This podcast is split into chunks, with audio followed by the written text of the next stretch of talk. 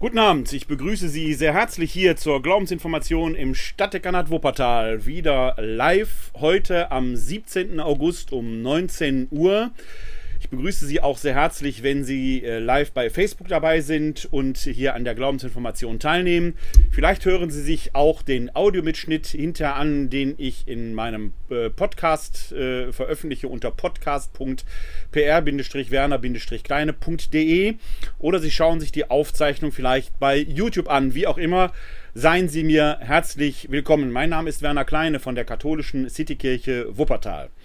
In den Sommerferien habe ich zwei Spezialausgaben der Glaubensinformation gesendet, äh, wo Ihre Fragen Eingang gefunden haben. Und bei der letzten Glaubensinformation Spezial, das ist vor gut zwei Wochen gewesen, hatte ich angekündigt, dass wir vielleicht wieder live tagen werden im katholischen Stadthaus. Jetzt haben wir in unserem äh, kleinen Team überlegt, wie wir damit umgehen, weil ja doch die Bundesregierung und die neuen Corona-Maßnahmen, die vielleicht ab 1.10. Äh, gelten, vorsehen, dass man dann mit Masken da sitzen muss und dass äh, Leute, die nicht, äh, deren Impfung nicht länger als drei Monate zurückgeht, ohne Masken sitzen kann. Also ein riesen organisatorischer Aufwand, dass wir uns entschlossen haben, damit wir jetzt nicht zwei, dreimal vielleicht live zusammensitzen, um dann doch wieder alles rückgängig zu machen, dass wir weiter erstmal bei der digitalen Weise bleiben. Es hat aber eine Reihe von Anfragen, gerade auch tagesaktuell heute gegeben, ob wir nicht live tagen können. Ich habe aber hier äh, in der Online-Welt mittlerweile eine veritable Gemeinde zusammengesammelt. Äh, das freut mich sehr, dass die Glaubensinformation da so wahrgenommen wird, dass ich ja das eine tun, das andere nicht lassen will. Das heißt, das Webinar als solches soll und muss unbedingt stattfinden. Und da ist dann doch der technische Aufwand, eine Hybridveranstaltung, Live-Publikum plus Online-Publikum und ich alleine muss das alles komplett fahren doch äh, von erheblichem Aufwand, äh, dass wir heute in unserem Teamgespräch einen anderen Entschluss gefasst haben. Es wird die Glaubensinformation weiterhin online geben zu den gewohnten und angekündigten Zeiten, etwa alle zwei Wochen mittwochs im Wechsel bibeltheologisch und systematisch-theologische Abende. Und ich werde ein eigenes Format hier in Wuppertal für die, die dann live kommen wollen, die Glaubensinformation kompakt neu anbieten. Dann nicht als Abendtermin, sondern tagsüber.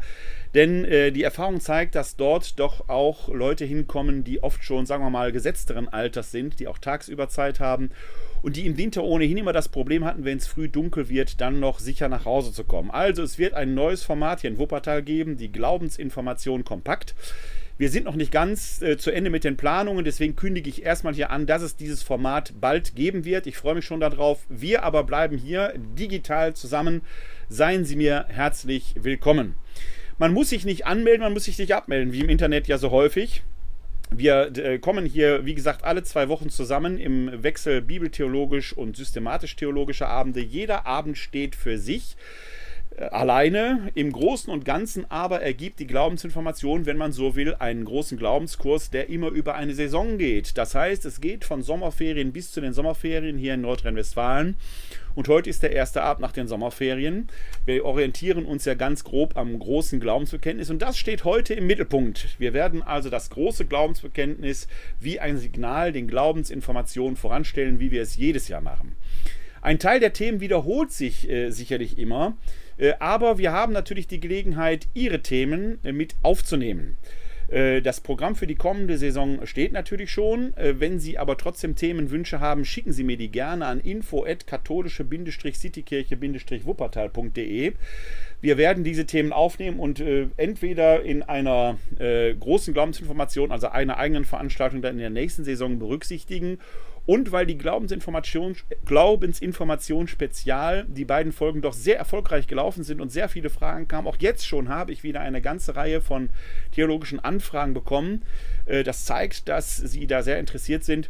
Wenn da sehr interessante Anfragen dran sind, wer weiß, vielleicht gibt es wieder, wenn Zeit ist, eine eigene Glaubensinformation Spezial. Auch für heute habe ich eine E-Mail bekommen für, von Gerhard van Zorra. Ich weiß, dass er hier im Webinar dabei ist. Äh, Herr van Zorra, ich werde Ihre Frage zu einem späteren Zeitpunkt sehr gerne aufnehmen, denn es ist eine sehr interessante Frage. Äh, ich werde die Frage dann zu einem späteren Zeitpunkt, wenn wir an dem äh, ähm, Punkt angelangt sind, entsprechend auch vortragen und dann versuchen, hier entsprechend auch zu beantworten. Also schreiben Sie mir sehr gerne an info-katholische-citykirche-wuppertal.de. Das Glaubensbekenntnis werde ich gleich hier live einblenden. Sie haben den Text des großen Glaubensbekenntnisses gleich also beständig vor Augen, wenn es um die entsprechenden Passagen geht. Sie können sich den Text aber sehr gerne auch herunterladen unter www.kck42.de slash Credo. Dann können Sie dort eine PDF-Datei herunterladen mit dem großen Glaubensbekenntnis, sodass Sie das dann auch selber auf Ihrem Rechner haben. Wenn es sein muss, können Sie es natürlich dann auch entsprechend ausdrucken. Und wenn Sie hier live ins Webinar möchten, dann können Sie sich natürlich noch dazuschalten unter www.kck42.de slash Webinar. Vielleicht sind Sie aber eben auch live bei Facebook dabei. Ich habe hier parallel den Facebook-Stream laufen. Wenn Sie da Fragen haben, können Sie mir die sehr gerne dort in die Kommentare schreiben. Ich versuche das im Blick zu halten. Und natürlich freue ich mich, wenn Sie mir einen Gruß schicken, von wo auch immer Sie aus zuschauen. Das soll der Vorrede genug gewesen sein. Starten wir, beginnen wir mit dem Thema des heutigen Abends, das Credo, was Christen eigentlich glauben. Wir können natürlich ganz grundlegende Fragen stellen und die werden wir in einigen Folgen des Glaubensbekenntnisses auch nachgehen. Eine der Fragen ist natürlich, hat dieser Jesus von Nazareth überhaupt gelebt? Wird es aber einen eigenen Abend zu geben, wo wir auch außerbiblischen historischen Quellen nachforschen werden. Ähm, wenn man davon ausgeht, dass Jesus Christus gelebt hat und dass wir in der frühen Kirche natürlich eine ähm, ja, Glaubende hatten, die auch Augen- und Ohrenzeugen der Ereignisse waren. Und die Evangelien berufen sich ja auf die Augen- und Ohrenzeugen. Insbesondere im Lukas-Evangelium finden wir in den ersten vier Versen genau dazu dann auch einen entsprechenden Hinweis. Und wenn wir zum Beispiel davon ausgehen, dass die ältesten biblischen, die ältesten neutestamentlichen Schriften die des Apostel Paulus sind, die Briefe des Apostels Paulus, dann sind wir doch zeitlich schon recht nah an den Ereignissen dran. Nach dem Zeugnis der Heiligen Schriften, nach allem, was wir wissen, ist Jesus Christus ja äh, an einem Freitag gestorben, der in Zusammenhang mit einem Pessachfest stand. Die Evangelien sind sich in diesem Punkt nicht ganz einig. Nach den synoptischen Evangelien Markus, Matthäus und Lukas stirbt Jesus am Passchafest daselbst. Dann ist das letzte Abendmahl entsprechend auch ein Pessachmahl gewesen. Nach dem Johannesevangelium stirbt Jesus in der Stunde, in der im Tempel die Paschalämmer geschlachtet werden. Dann wäre das Paschafest einen Tag später. Man kriegt die vier Evangelien, was die Chronologie angeht, nicht deckungsgleich. Der frühere Papst Benedikt, der 16., der äh, seine Jesusbücher, die berühmten Jesusbücher geschrieben hat, votiert in seinen Jesusbüchern für die johannäische Chronologie, schreibt aber im Vorwort, dass das ausdrücklich keine Äußerung des authentischen Lehramtes der katholischen Kirche sei. Man darf davon abweichen und ich mache davon freimütig Gebrauch nach meiner Lesart äh, transportieren die synoptischen Evangelien dort eher den historischen Kern. Dann war eben auch das letzte Abendmahl ein Passjamal. Der Johannes hat ja nicht ohne Grund keinen Einsetzungsbericht, weil er genau das weiß. Der Sache nach berichtet er davon aber in der großen Brotrede und er stellt natürlich den großen Bezug zum Pessachmahl her, indem er eben Jesus zum wahren Passjalam macht. Auch bei Paulus spielt die Pessach-Theologie eine wichtige Rolle, sodass ich in der Summe sage, wir können festhalten, dass Jesus an einem Passjafest gekreuzigt wird und an einem Jahr, in dem das Pessachfest auf den Rüsttag fällt. Der Rüsttag ist im Judentum der Tag, bei, an dem man sich für den Sabbat vorbereitet, zurüstet und das ist eben der Freitag. Wir haben es also mit einem Jahr zu tun, in dem das Pessachfest auf einen Freitag fällt und das ist nach unserer Zeitrechnung das Jahr 30 gewesen. Dort stirbt Jesus am Kreuz. Vorher gab es eine Zeit des öffentlichen Wirkens, nach den synoptischen Evangelien etwa ein Jahr, Johannes spricht von drei Jahren, wie auch immer. Weiteste Teile des Lebens Jesu liegen für uns im Dunkeln verborgen. Dazu aber wird es auch nochmal irgendwann eine Glaubensinformation geben, was können wir eigentlich über diese sogenannten dunklen Jahre im Leben Jesu sagen. Jesus stirbt am Kreuz und dann gibt es einige, die stellen die steile Behauptung auf, er sei von den Toten auferstanden und sie hätten den auferstandenen Jesus erlebt, freilich mit einer besonderen Bewandtnis. Die Auferstehungsberichte sprechen ja davon, dass der Auferstandene offenkundig von einer anderen Gestalt war als der irdische Jesus. Selbst die, die eng mit ihm zusammen waren, zusammengelebt haben, wie etwa Maria von Magdala oder die Emmaus-Jünger, die also wissen mussten, wie sah der irdische Jesus aus, erkennen den Auferstandenen nicht. Also scheint dort doch in der äußeren Erscheinungsweise eine Verwandlung vorgenommen, äh, vorgekommen zu sein. Auch das ein Thema, mit dem wir uns bei einer eigenen Glaubensinformation hier beschäftigen werden. Wie ist das eigentlich mit der Auferstehung der Toten? Was berichtet die Bibel davon? Wie auch immer, diese Auferstehungserfahrung muss für die, die sie erlebt haben, so real gewesen sein, dass sie keinen Zweifel daran hatten, Jesus Christus ist von den Toten auferstanden. Gleichwohl, gleichwohl ist das natürlich eine mehr als steile These. Der normale, vernunftbegabte Mensch wird das brüsk von sich weisen. Tod ist tot. Es widerspricht allen Erfahrungen, die wir in der Natur machen, dass Tote einfach so wieder da sind. Aber die, die sie erlebt hatten, hatten diese Erfahrung gemacht. In Korinth scheint man allerdings doch in der christlichen Gemeinde da so seine Zweifel gehabt zu haben. Wir danken, verdanken es dem ersten Korintherbrief, dass Paulus uns da einen Einblick gibt, wie er mit dieser Frage umgeht. Und da schauen wir jetzt mal direkt herein, denn dieser erste Korintherbrief ist für unser Thema, das christliche Glaubensbekenntnis, ein ganz entscheidender Punkt, ein ganz entscheidender Hinweis. Wir sind da im 15. Kapitel des ersten Korintherbriefes und ich blende Ihnen hier gerne den Text einmal ein. Sie müssten ihn jetzt sehen in der Weise der Einheitsübersetzung von 2016.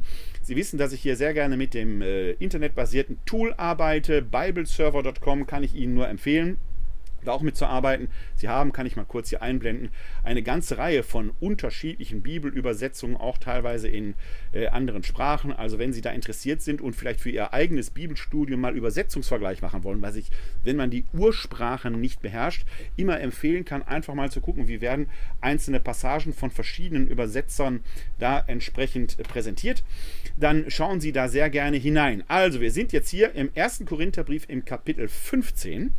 Und da beginnt das, dass Paulus sagt, ich erinnere euch, Brüder und Schwestern, an das Evangelium, das ich euch verkündet habe. Ihr habt es angenommen, es ist der Grund, auf dem ihr steht. Also schon mal wichtige Aussage. Das, was jetzt kommt, scheint die Basis zu sein, auf der das christliche Leben an sich überhaupt aufruht. Durch das Evangelium werdet ihr gerettet werden, wenn ihr festhaltet an dem Wort, das ich euch verkündet habe, es sei denn, ihr hättet den Glauben unüberlegt angenommen. Auch hier wieder eine wichtige Aussage. Wir kennen ja in der Moderne gerne dieses Wortspiel Glauben ist nicht Wissen. Aber genau darum geht es nicht, dass sich das einander ausschließt. Ganz im Gegenteil, der Glaube hat mit Vernunft zu tun. Klar, es gibt ein paar Prämissen, die muss man für sich erstmal beantworten, die in sich nicht zwingend beweisbar sind. Die Frage, ist Gott oder ist er nicht, kann nicht bewiesen werden. Es ist so oder so ein Axiom, wo man mit Wahrscheinlichkeiten rechnen muss, aber es gibt vernünftige Gründe, warum man an Gott glaubt und offenkundig gibt es auch vernünftige Gründe, die der Paulus jetzt gleich herleiten wird, warum man an die Auferstehung Jesu von den Toten glauben kann.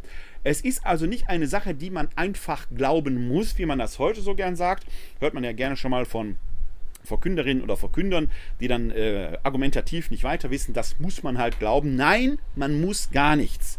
Es kann sein, dass der Verkünder oder die Verkünderin manche Sachen nicht beantworten kann. Das ist legitim. Ich bin auch kein wandelndes Telefonbuch. Dann kann man sagen, da muss ich selber mal drüber reflektieren und nachdenken. Deshalb ja meine Aufforderung, wenn Sie Fragen haben, stellen Sie mir die. Ich kann nicht jede Frage sofort beantworten, aber ich bin Theologe und mein Job ist es, Antworten zu finden. Und da, wo es noch keine Antworten gibt, muss ich das sagen. Aber es gibt nichts im Glauben, was in sich unvernünftig wäre. Und deswegen kann der Paulus hier eben schreiben, es sei denn, ihr hättet den Glauben unüberlegt angenommen. Nein, der Glaube, die Annahme des Glaubens beruht auf vernünftiger Überlegung. Jetzt geht's los. Denn vor allem habe ich über euch überliefert, was auch ich empfangen habe. Da blende ich mich noch mal kurz ein an dieser Stelle, denn diese Stelle ist hochinteressant. Ich habe euch überliefert, was auch ich empfangen habe. Das, was jetzt also kommt im Folgenden, ist nichts, was Paulus formuliert hätte, was er sich ausgedacht hat, sondern das ist etwas, das er schon vorgefunden hat, mit dem er offenkundig auch konfrontiert worden ist nämlich das Glaubensbekenntnis, das jetzt gleich kommt. Ich erwähnte vorhin, dass nach einer gängigen Überzeugung, exegetischen Überzeugung, die ähm, synoptische Chronologie, äh, die wahrscheinlich ursprünglichere ist. Jesus stirbt also in einem Jahr, an dem das Pessachfest auf einen Freitag fällt. Das ist im Jahr 30 gewesen. Der Paulus hinterlässt uns im Galaterbrief dankenswerterweise eine Reihe autobiografischer Notizen, sogar mit Jahreszahlen. Wann ist er in welchem Zeitabstand wohin gereist? Und von da aus kann man einigermaßen sicher errechnen, dass Paulus sein Bekehrungserlebnis im Jahr 33, 34 gehabt haben muss. Also drei bis vier Jahre nach Kreuzestod und ich sage unter Auferstehung Jesu. Wenn der Paulus also jetzt sagt, und wir wissen ja von ihm selbst, dass er nach seinem Damaskus-Erlebnis, von dem er sagte, ist Christus der Auferstandene, mir persönlich erschienen, deshalb nimmt er für sich den Anspruch, selbst Apostel zu sein, nach Antiochia früher oder später gekommen ist und dort offenkundig den Glauben reflektiert gelernt hat. Das heißt, das Glaubensbekenntnis, das der Paulus jetzt repräsentiert, ist eine Formel, die er schon vorgefunden hat. Das heißt, diese Glaubensformel, die jetzt gleich kommt, ist der älteste Bestand, den wir im Neuen Testament greifen können. Der muss in dieser Zeit zwischen 30 und 33 schon da gewesen sein. Der innerste Nukleus christlicher Glaubensüberzeugung auf den Punkt gebracht. Und was hat er dort überliefert, was auch er empfangen hat? Wir sehen uns den Text mal an. Da geht's los. Christus ist für unsere Sünden gestorben gemäß der Schrift und ist begraben worden. Er ist am dritten Tag auferweckt worden gemäß der Schrift und erschien dem Kephas dann den Zwölf. Danach erschien er mehr als 500 Brüdern zugleich. Die meisten von ihnen sind noch am Leben, einige sind entschlafen. Danach erschien er dem Jakobus, dann allen Aposteln. Zuletzt erschien er auch mir gleichsam der Missgeburt. Wir haben also oben in den Versen 3 bis 4 diesen inneren Kern des christlichen Glaubenserkenntnisses. Christus ist für unsere Sünden gestorben gemäß der Schrift und ist begraben worden. Er ist am dritten Tag auferweckt worden gemäß der Schrift und erschien dem Kephas dann den Zwölf. Das nehmen wir mal dabei. Warum ist das wichtig, dass er dem Kephas und den Zwölf erschien? Weil es eben in sich eine steile Behauptung ist, die man aufstellt, wenn man sagt, ein Toter lebt wieder. Ein Toter ist von den Toten auferstanden. Das muss man glaubhaft machen, wenn man es nicht sogar beweisen will. Wie kann man das beweisen? Wie gesagt, der Auferstehungsleib scheint sich ja dem irdischen Zugriff entzogen zu haben. Auch Thomas, der Zweifler, der ja die, die Aufforderung bekommt, rühre meine Wunden an, fasst sie ja letzten Endes nicht an, sondern es heißt ja dann, weil du gesehen hast, glaubst du. Also es ist nicht so einfach jetzt handfeste, harte Faktenbeweise dazu haben. Man machte das in der Antike in solchen Fällen, dass man Zeugenbeweise herbeiführt und eine Sache galt als bewiesen, wenn zehn gerechte Männer, so heißt es, übereinstimmend einen Sachverhalt berichteten. Dann galt eine Sache als bewiesen. Jetzt schauen wir das mal an. Paulus schreibt hier, erschien dem Kephas dann den Zwölf. Kephas ist die hebräische Variante des lateinischen Namens Petrus, also es geht um Petrus. Er erschien zuerst dem Petrus, dann den Zwölf. Bemerkenswert, hier ist nicht von Maria von Magdala die Rede. Das mag jetzt, es gibt zwei verschiedene Traditionen im Neuen Testament. In den Evangelien finden wir die Magdala-Tradition, die ehrlich gesagt historisch die wahrscheinlich ursprünglichere ist. Aber hier geht es ja um das übereinstimmende Zeugnis von zehn Männern. Da kann man heute in den Zeiten der Gleichberechtigung natürlich die Nase rümpfen über dieses patriarchalistische Prinzip. Aber damals ging es darum, dass zehn gerechte Männer etwas bezeugen mussten. Deswegen taucht hier die Maria von Magdala wahrscheinlich nicht auf, sondern Kephas dann den zwölf und da hätten wir die zehn doch schon. Jetzt ist aber der Apostelkreis, den wir heute als hochheilig verehren, offenkundig historisch gesehen für die Zeitgenossen nicht über alles erhaben gewesen. In der Tat finden wir ja im Matthäusevangelium eine Notiz, die suggeriert, dass das Gerücht in Umlauf war, dass die Apostel den Leichnam Jesu aus dem Grab entfernt hätten, um zu behaupten, er sei auferstanden. Da empfehle ich Ihnen noch einmal die Folge, ist das leere, war das leere Grab wie, oder wie leer war das Grab? Das ist eine Frage, die kann man stellen. War es wirklich leer oder nicht? Und was bedeutet das alles? Auch für unseren Glauben. Deshalb würde das Zeugnis der zehn gerechten Apostel, so sie denn gerecht sind, tatsächlich reichen, aber das konnte man anzweifeln. Es waren Gerüchte in Umlauf. Deswegen erwähnt der Paulus Die zwölf kommen ja hier quasi nochmal mit Jakobus, dann allen Aposteln. Da gibt es einen Exegetenstreit, ob mit allen Aposteln, ob das über die zwölf hinausgeht. Muss uns aber heute nicht belasten, denn die eigentliche Beweislast, neben dem Paulus, der für sich ja auch in Anspruch nimmt, den Auferstanden begegnet zu haben, aber in eigener Sache als Zeuge auszusagen, ist natürlich einigermaßen unglaubwürdig. Die Hauptbeweislast tragen die hier dass nämlich der Auferstandene mehr als 500 Brüdern zugleich erschien. Die meisten von ihnen sind noch am Leben, einige sind entschlafen. Die 500 sind oder die über 500 sind es, die die Hauptbeweislast tragen. Warum? Weil eine solche große Menge von Menschen sich nicht verschwören kann, diesen Hinweis muss man in der Gegenwart immer wieder laut und deutlich machen, wenn die Leute von Deep State und Verschwörung und was weiß ich was reden. Verschwörung ist, wenn überhaupt, möglich nur im kleinen Kreis. Je größer der Kreis ist, desto mehr besteht die Gefahr, dass etwas ausgeplaudert wird. Das heißt, die große Zahl selber ist über jede Verschwörung erhaben. Und jetzt erscheint der Auferstandene den 500 Brüdern auch noch zugleich. Das heißt, es kann nicht über spannende Fantasien einzelner Personen handeln. Eine Massenpsychose äh, scheint doch da relativ fragwürdig. Und wenn die jetzt übereinstimmt etwas berichten, dann ist das von besonderem Wert.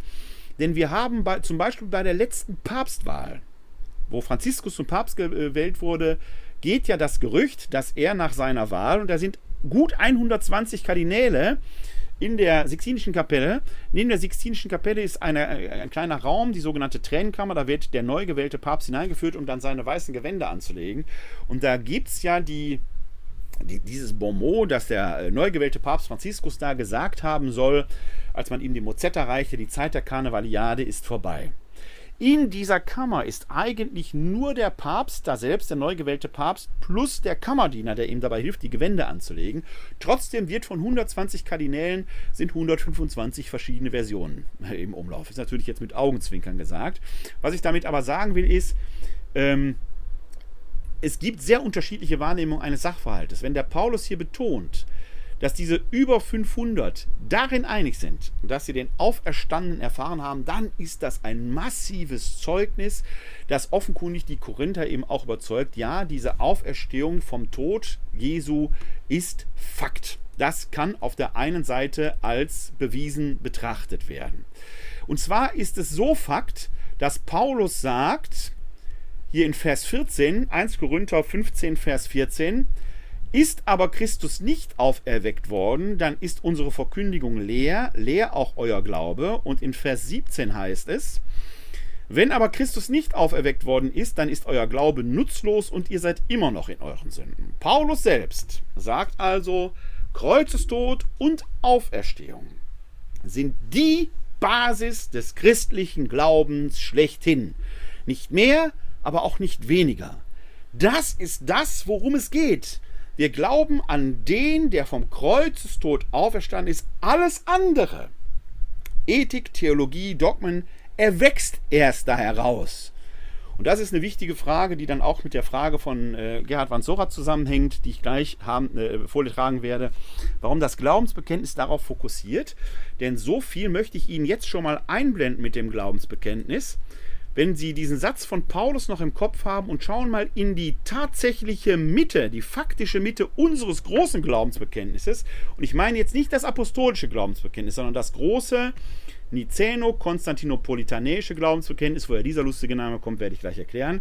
Dann sehen wir da in der Mitte, genau in der Mitte, er wurde für uns gekreuzigt unter Pontius Pilatus, hat gelitten und ist begraben worden, ist am dritten Tage auferstanden nach der Schrift und aufgefahren in den Himmel. Da haben sie im Endeffekt im Kern die Sache, auf die Paul schon rekurriert, diesen ältesten immanenten Bestandteil des christlichen Glaubens, ergänzt um den Namen des Statthalters Pontius Pilatus, weil damit die Sache historisch wird datiert wird. Es ist ja die antike Weise des Datierens. Heute würde man sagen, am 17. August 2020 übertrug Dr. Werner Kleine die Glaubensinformation ins Internet. In früheren Zeiten hätte man gesagt, in jenen Tagen, als Olaf Schulz äh, Bundeskanzler war und Herr Wüst Ministerpräsident des Landes Nordrhein-Westfalen und Uwe Schneidewind, der Oberbürgermeister in Wuppertal, übertrug Dr. Werner Kleine die Glaubensinformation ins Internet. Sie merken es nicht so präzise, aber trotzdem kann man natürlich den Zeitraum dann entsprechend eingrenzen. Damit wird es historisch. Das heißt, diesen Satz, den Paulus hat, der muss bewiesen werden, der muss glaubhaft gemacht werden. Das macht Paulus mit Hilfe der über 513 Zeugen, die er anführt, von denen er dann eben bei den über 500 Brüdern sagt, die meisten sind noch am Leben, einige sind entschlafen. Liebe Korintterinnen und Korinther, wenn ihr wollt, befragt sie doch persönlich.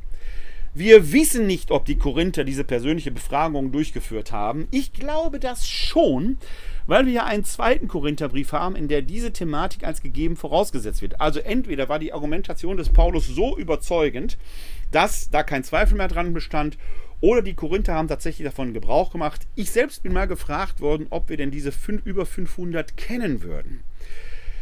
Da kann man ehrlich gesagt nur spekulieren. Aber wir haben im Neuen Testament ja einige, die durchaus namentlich genannt werden. Denken wir an die beiden Emmaus-Jünger. Die gehören ja nicht zum Zwölferkreis. Einer von denen hieß Kleopas. Äh, da haben wir einen Namen. Bartimäus wird vielleicht dazu gehört haben, der Blinde, der sich in der Nachfolge Jesu befand. Vielleicht gehört in diesen Kreis auch Maria von Magdala und die anderen Frauen, die da jetzt sub, äh, subsumiert werden drunter und so weiter und so weiter. Also es ist durchaus möglich, dass wir einige Namen kennen, aber ehrlich gesagt, hier befinde ich mich im Bereich theologischer Spekulation. Möglich, aber nicht sicher hinlänglich beweisbar. Wenn wir die Auferstehung vom Kreuzestod als solches als gegeben betrachten können, und ich weiß, ja, der Kreuzestod ist auch durch die Datierung Pontius Pilatus historisch greifbar. Da gibt es auch eine Reihe außerbiblische Quellen, die darauf rekurrieren. Die Auferstehung selber ist natürlich dann, weil der Auferstehungsleib Jesu natürlich schon nicht mehr Teil der irdischen Welt zu sein scheint, bewegen wir uns in der Reich des Glaubens, aber es ist eben nicht unüberlegt und nicht unvernünftig zu glauben. Das ist das Entscheidende. Wenn man sich auf diesen Glauben einlässt, entsteht ein massives zweites Problem, das uns heutigen oft gar nicht so geläufig ist. Denn am Kreuz zu sterben bedeutete von Gott verlassen zu sein. Warum? Schauen wir in die Heilige Schrift, da finden wir in der Torah, also den äh, fünf Büchern Mose, im Buch Deuteronomium folgenden Satz. Deuteronomium Kapitel 21, Vers 23. Ich fange in Vers 22 wegen des äh, Ganzsatzes an zu lesen. Wenn jemand ein Verbrechen begangen hat, auf das die Todesstrafe steht, wenn er hingerichtet wird und du den Toten an einen Pfahl hängst, dann soll die Leiche nicht über Nacht am Pfahl hängen bleiben, sondern du sollst ihn noch am gleichen Tag begraben, denn ein Gehängter ist ein von Gott verfluchter. Das ist der entscheidende Satz. Einer, der am Pfahl hängt, ist ein von Gott verfluchter, sprich ein von Gott verlassener. Das ist ja das Drama des Kreuzestodes Jesu, der hängt am Pfahl und damit ist er nach Lesart Deuteronomium 21, 23 ein von Gott verlassener sagt Jesus ja selbst, indem er Psalm 22 hinausschreit, mein Gott, mein Gott, warum hast du mich verlassen? Die Auferstehung selbst kann aber nur durch das Wirken Gottes bewirkt worden sein. Denn Gott, der das ganze Welt, die ganze Schöpfung aus dem Nichts erschafft, Gott, der den toten Lehmklumpen Adam durch Einhauchung seines Lebensatems lebendig werden lässt, der kann eben aus totem Leben erschaffen, der kann auch einen Toten zu Leben erwecken. Das heißt also, der von Gott verlassen am Kreuz gestorbene Jesus Christus wird von Gott ins Leben geweckt. Und jetzt sehen Sie vielleicht schon, da ist ein Paradox, ein Widerspruch drin. Der Gottverlassene wird von Gott gerettet. Also ist er ja gar nicht von Gott verlassen. Und dieses Paradox, dieser Widerspruch ist dem Christentum eingepflanzt. Dieser Widerspruch, dieser scheinbare Widerspruch führt nämlich zu der Frage, wer ist dieser Jesus von Nazareth, dass Gott an ihm so handelt? Wer ist das? Warum, warum geschieht das? Im Neuen Testament sehen wir schon, wie sehr um die Deutung des Todes Jesu auch gerade wegen seiner Auferstehung gerungen wird. Was ist die Botschaft, die dahinter steckt? Die Frage nach der Deutung des Todes Jesu, auch dazu habe ich ja schon mehrfach eine Glaubensinformation präsentiert. Ich werde versuchen, den Link hinter in die Shownotes zu legen. Aber es beginnt auch ein theologisches Ringen um die Frage, wer ist dieser Jesus von Nazareth? Dass Gott in ihm tätig war, dass Gott durch ihn gewirkt hat, dass Gott vielleicht sogar in ihm gegenwärtig war, ist ja evident dann, wenn man sich darauf einlässt. Deswegen stellt sich ja schon den Fragen, den Christen, die zu neutestamentlicher Zeit gelebt haben, die Frage, wie kommt denn dann so ein Mensch, in dem Gott so exklusiv wirkt, zur Welt? Tatsächlich kennen wir kein Weihnachtsevangelium in der ältesten Fassung der Evangelien. Markus hat kein Weihnachtsevangelium. Paulus schreibt im Galaterbrief lapidar, er wurde geboren von einer Frau. Galaterbrief Kapitel 4, Vers 4. Er wurde geboren von einer Frau, der kennt noch nicht mal den Namen der Mutter. Im Lukas-Evangelium und Matthäus-Evangelium, da finden wir ausführliche Weihnachtserzählungen, weil man diese Frage ja beantworten wollte. Und hier ist dann schon ein erster Hinweis gegeben, warum dann von der Geburt Jesu, wie kam er zur Welt, äh, dann auch im Glaubensbekenntnis äh, die Rede ist. Kommen wir gleich noch speziell und näher drauf. Trotzdem bleibt die Frage, wenn wir ihn mal als Sohn Gottes bezeichnen, nehmen wir diesen, diesen Begriff jetzt einfach schon mal, dann könnten wir übereinkommen, auch Sie und ich, wir sind doch Söhne und Töchter, Kinder Gottes. Trotzdem ist da in Jesus etwas qualitativ Besonderes, also etwas Exklusives. Sie merken, ich fange an, nach Worten zu suchen. Und das führt für die Frage, wer ist Jesus von Nazareth? Im Wesentlichen entwickeln sich in der frühen Kirche drei Richtungen.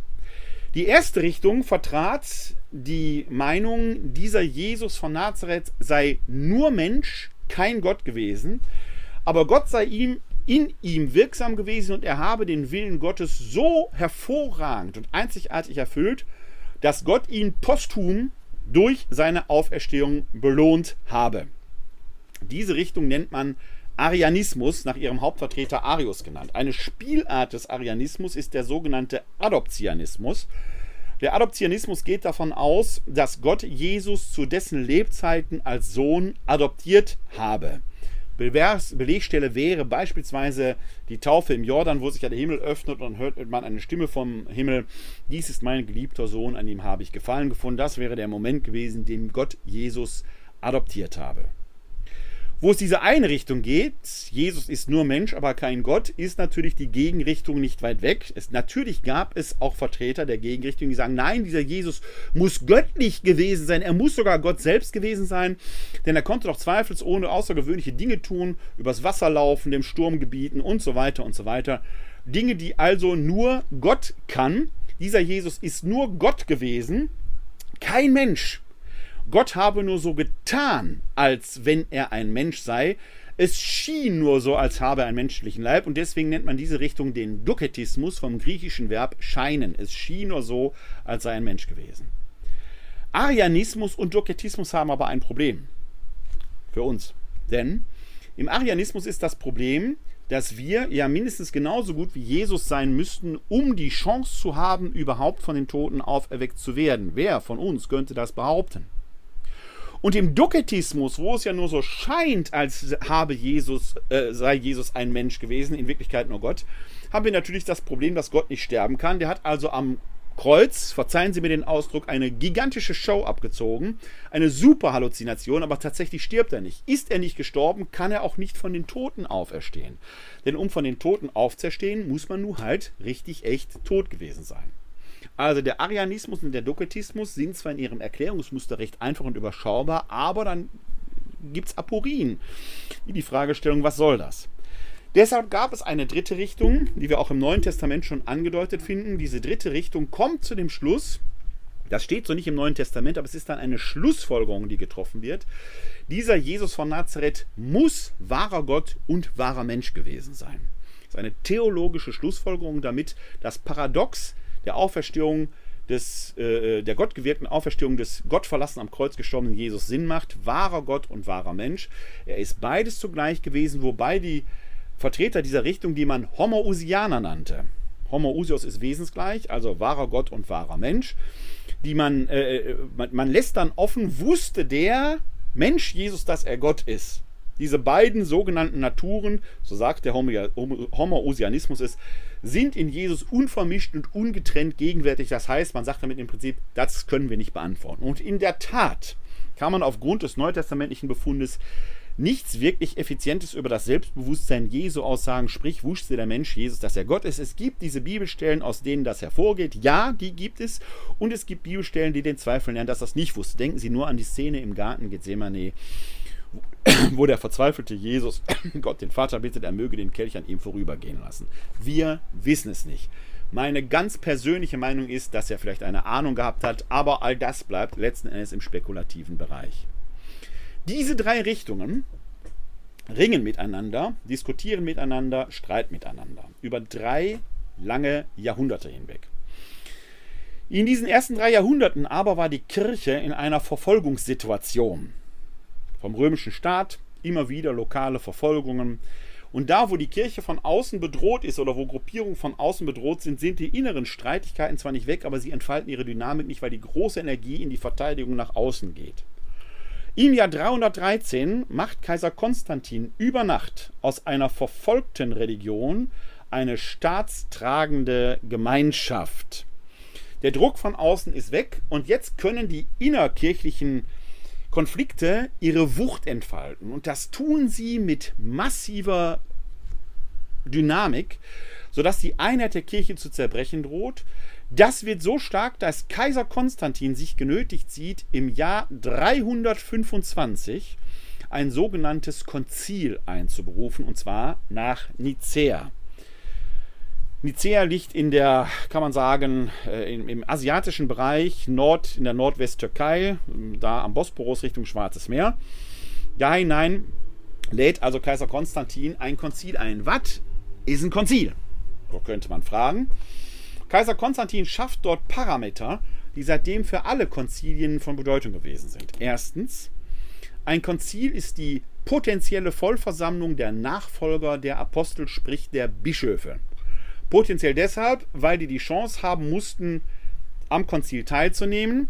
Wer nicht teilnehmen konnte, trägt halt dafür die Verantwortung, aber es muss die Möglichkeit bestanden haben. Zweitens, auf dem Konzil werden Beschlüsse nicht nach einfachen Mehrheiten, sondern im Idealfall im Konsens getroffen. Man streitet also so lange, bis man einen Konsens erzielen kann.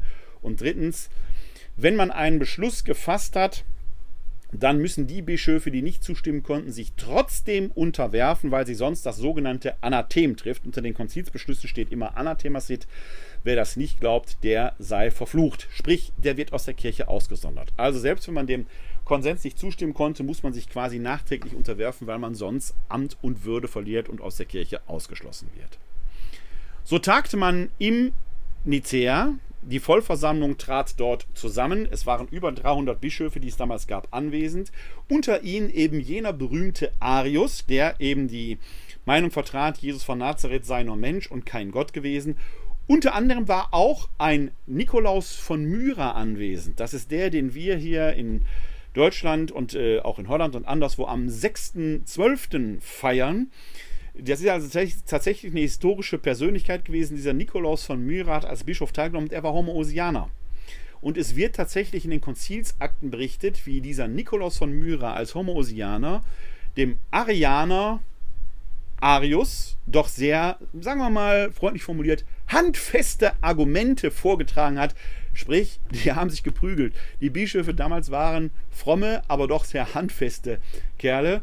Das zeigt aber schon, dass es mit dem Konsens schwierig wurde und tatsächlich hat Kaiser Konstantin, kein Papst und kein Bischof, Kaiser Konstantin hat nach einer gewissen Zeit eingegriffen und hat dem Homoousianern das Recht gegeben, hat den Konsens, also sagen wir mal so mit kaiserlicher Vollmacht äh, zum Sieg verholfen, sodass wir in äh, den äh, meisten christlichen Traditionen, sei es die westlateinischen, aus der dann auch die reformierten Kirchen hervorgegangen sind, die römisch-katholische Kirche, die anglikanische Kirche und in den ostkirchlichen orthodoxen Kirchen, dass wir dort Homoousianer letzten Endes sind.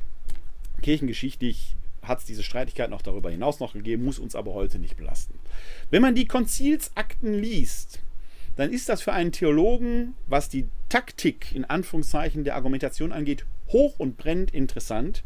Das hat aber den Charme eines Fußballspiels zwischen Bayern München und äh, Borussia Dortmund, das 0 zu 0 ausgeht, bei dem die Trainer hinter von der hervorragenden Mittelfeldtaktik äh, äh, schwärmen, aber es hat keine Strafraumszenen gegeben. Der Zuschauer aber möchte Tore sehen. 5 zu 5 ist für den Zuschauer viel interessanter. Gibt auch Punkteteilung, aber man hat ja Spaß dabei. Deswegen haben die Konzilsväter die Güte gehabt, das, was sie dort doch in recht nüchterner theologischer Argumentation hergeleitet und beschlossen haben, in einen Hymnus zu kleiden. Und entstanden ist das in der Ursprache auf Griechisch, aber hier in der deutschen Übersetzung, was wir das große Glaubensbekenntnis nennen. Das ist also das, was die Frucht des Ergebnisses des Konzils von Nicäa ist. Das hat, ich habe die Jahreszahlen unter Untergrund 325 nach Christus stattgefunden. Und dann gab es 381 ein weiteres Konzil, das dann von Kaiser Theodosius anberufen wurde. Das tagte in Konstantinopel. Und das hat 381 getagt. Es ist bei uns Theologen so, wenn wir eine Frage beantwortet haben, tauchen meist mindestens zwei neue Fragen auf. So war es auf dem Konzil von Nicea, das im Endeffekt dieses große Kapitel geklärt hatte, wer ist Jesus von Nazareth. Man hatte schon das trinitarische Gottesbild drin, Vater, Sohn und Heiliger Geist. Die Frage aber, wer oder was ist der Heilige Geist, Darüber wurde diskutiert und das ist dann der Punkt, der auf dem Konzil von Konstantinopel beschlossen worden ist. Deswegen haben wir dieses Nicäno-Konstantinopolitaneum als Frucht der Konzilien von Nicäa und Konstantinopel als großes Glaubensbekenntnis und das bildet die Basis des Christlichen schlechthin. Konfessionsunabhängig wird dieses Bekenntnis vor dem Eintritt in die Kirche abgelegt, also vor der Taufe. Es geht nicht um das apostolische Glaubensbekenntnis, dazu gleich eben noch ganz kurz eine, eine, Replik, sondern es geht immer um das große Glaubensbekenntnis. Das apostolische Glaubensbekenntnis gilt immer so als so eine Art Kurzform, ist vielen geläufiger, weil es oft in der Heiligen Messe statt des Großen gebetet wird.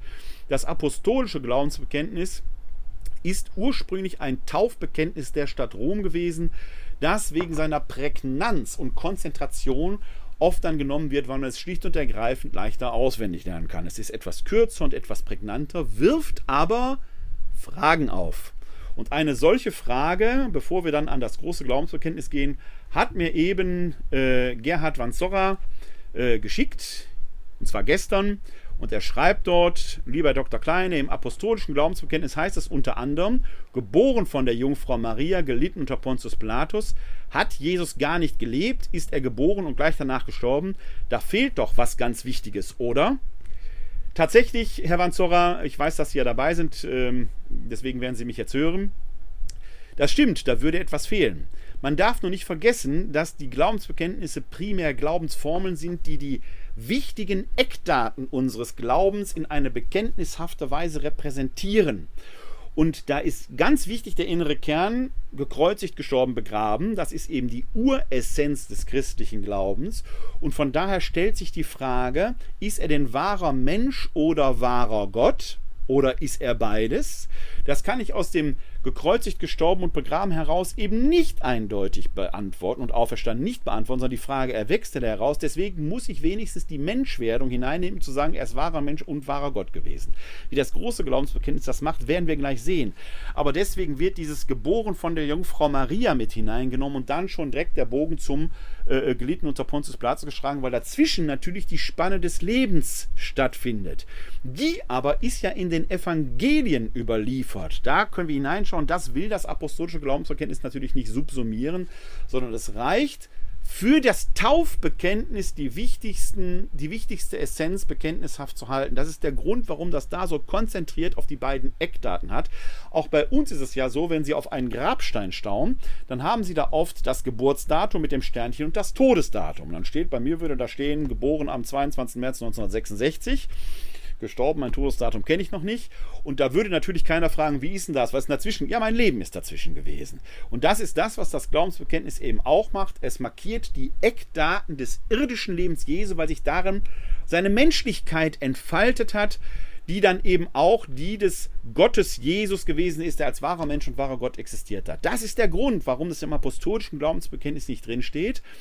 Im großen Glaubensbekenntnis ist das ein kleinen Tick anders. Einen ganz klitzekleinen Tick anders. Aber da, schauen wir jetzt mal hinein. Wenn wir uns das große Glaubensbekenntnis anschauen, ich hoffe, Ihre Frage, Herr Van Zorra, ist dann auch ähm, erstmal so beantwortet. Wenn nicht, schreiben Sie mir gerne eine E-Mail, dann versuche ich da nochmal etwas nachzulegen. Aber das war erstmal so der äh, erste Impuls äh, zu Ihrer Frage.